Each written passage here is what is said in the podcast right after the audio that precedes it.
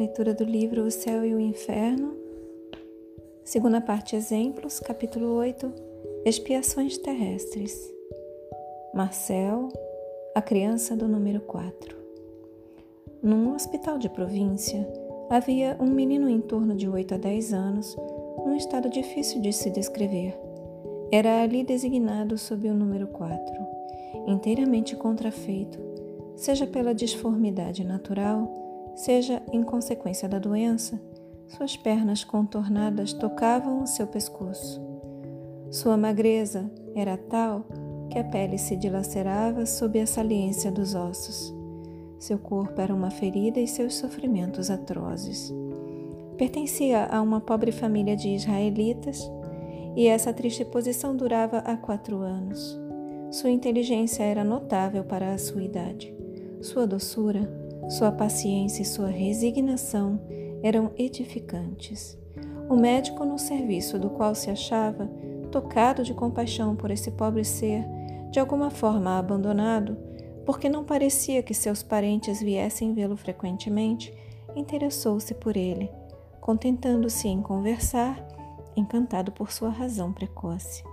Não somente o tratava com bondade, mas quando as suas ocupações lhe permitiam, vinha-lhe ler-lhe, ler-lhe, e se admirava com a retidão de seu julgamento sobre as coisas que pareciam acima de sua idade. Número 1. Um. um dia o menino lhe disse: Doutor, tem depois a bondade de me dar ainda pílulas como as últimas que me ordenastes. E por que isso, minha criança? disse o médico. Deite as suficientes e temo que uma quantidade maior te faça mal. É que, vede, replicou a criança, sofro de tal modo que me forço em me reprimir para não gritar e pedir a Deus conceder-me a força de não alterar os outros doentes que estão do meu lado. Frequentemente tenho dificuldade de me impedir isso. Essas pílulas me adormecem e durante esse tempo, pelo menos, não perturbo ninguém. Essas palavras bastam para mostrar a elevação da alma que esse corpo disforme encerrava. Onde essa criança aurira semelhantes sentimentos? Isso não poderia ser no meio onde ele foi educado, e, aliás, na idade em que ele começou a sofrer, não podia ainda compreender nenhum raciocínio. Eram, pois, inatas nele. Mas então com tão nobres instintos, por que Deus o condenava a uma vida tão miserável e tão dolorosa, em admitindo que criara essa alma ao mesmo tempo que esse corpo, instrumento de tão, cru, tão cruéis sofrimentos? Ou é preciso negar a bondade de Deus, ou é preciso admitir uma causa anterior, quer dizer, a preexistência da alma e a pluralidade das existências essa criança morreu e seus últimos pensamentos foram para Deus e para um médico caridoso que teve piedade dela.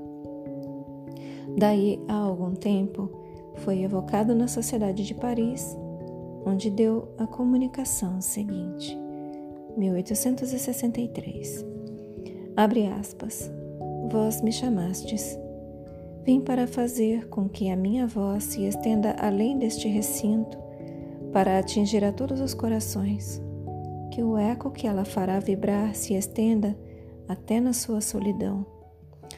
Os lembrar que a agonia da terra prepara as alegrias do céu e que o sofrimento é somente a casca amarga de um fruto agradável que dá a coragem e a resignação.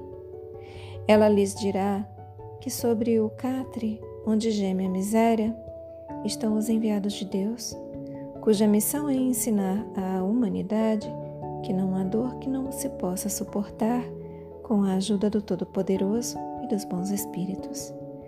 Essa voz lhes dirá ainda para escutar os lamentos se misturando às preces e lhes compreender a harmonia piedosa, tão diferentes dos acentos culpados do lamento se misturando às blasfêmias. Um de vossos bons espíritos grande apóstolo do Espiritismo, consentiu deixar-me neste lugar esta noite. Aqui vem uma nota.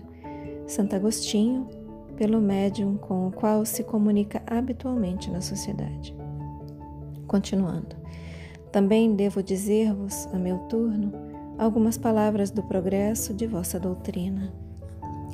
Ela deve ajudar em sua missão aqueles que se encarnam entre vós para aprenderem a sofrer. O Espiritismo será o esteio indicador. Terão o exemplo e a voz. Será então que os lamentos serão mudados em exclamações de contentamento e em pranto de alegria. Fecha aspas. Pergunta: Parece, segundo o que acabais de dizer, que os vossos sofrimentos não eram a expiação de faltas anteriores?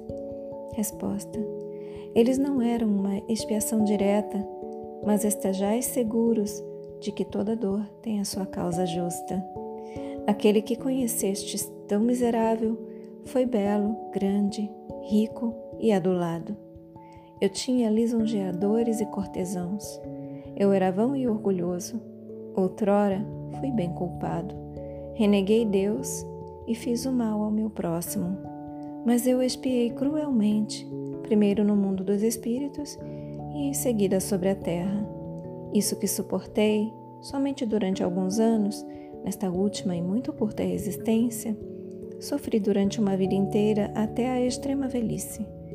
Por meu arrependimento, reentrei em graça diante do Senhor, que se dignou confiar-me várias missões cuja última vos é conhecida.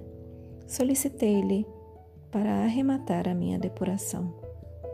Adeus, meus amigos. Retornarei algumas vezes entre vós. Minha missão é de consolar e não de instruir. Mas há tantos aqui cujas feridas estão ocultas que estarão contentes com a minha vinda. Assinado Marcel. E aqui a instrução do guia do médium. Abre aspas.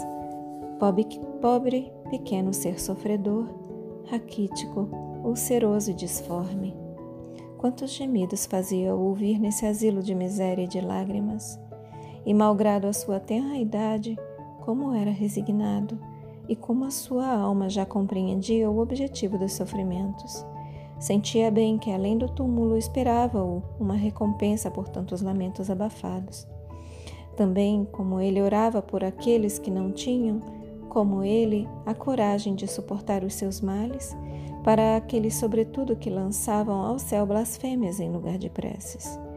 Se a agonia foi longa, a hora da morte não foi terrível. Os membros convulsionados se torciam, sem dúvida, e mostravam aos assistentes um corpo deformado se revoltando contra a morte. A lei da carne quer a lei da carne que quer viver apesar de tudo. Mas um anjo planava acima do leito do moribundo, cicatrizando o seu coração. Depois, tornou sobre as suas asas, depois tomou sobre as suas asas brancas essa alma tão bela que se escapava desse corpo informe pronunciando essas palavras: Glória vos seja dada, ó meu Deus. E essa alma subiu para o Todo-Poderoso. Feliz, ela exclamou: Eis-me, Senhor, me destes por missão em ensinar a sofrer. Suportei dignamente a prova? E agora o espírito da pobre criança retomou as suas proporções, e ele plana no espaço, indo do fraco ao pequeno, dizendo a todos esperança e coragem. Liberto de toda miséria e de toda mancha, está ali junto de vós, vos fala, não mais com a sua voz sofredora e lamentosa, mas com o varonil acento, ele vos disse: Aqueles que me viram olharam a criança que não murmurava, auriram a calma para os seus males, e os seus corações se fortaleceram na doce confiança em Deus. Eis o objetivo de minha curta passagem sobre a terra. Novamente, eis o objetivo de minha curta passagem sobre a terra. Fecha aspas. Assinado Santo Agostinho. Fechem os olhos. Deixem que essas palavras se aprofundem em vocês. Assumam a intenção de contemplar por mais algum tempo sobre essas palavras. Expressem gratidão aos seus guias, mentores, protetores e anjo guardião. Expressem gratidão a Deus Agradeçam a si mesmos pela continuidade na leitura e eu também agradeço a vocês pela oportunidade. Boa noite. Namastê.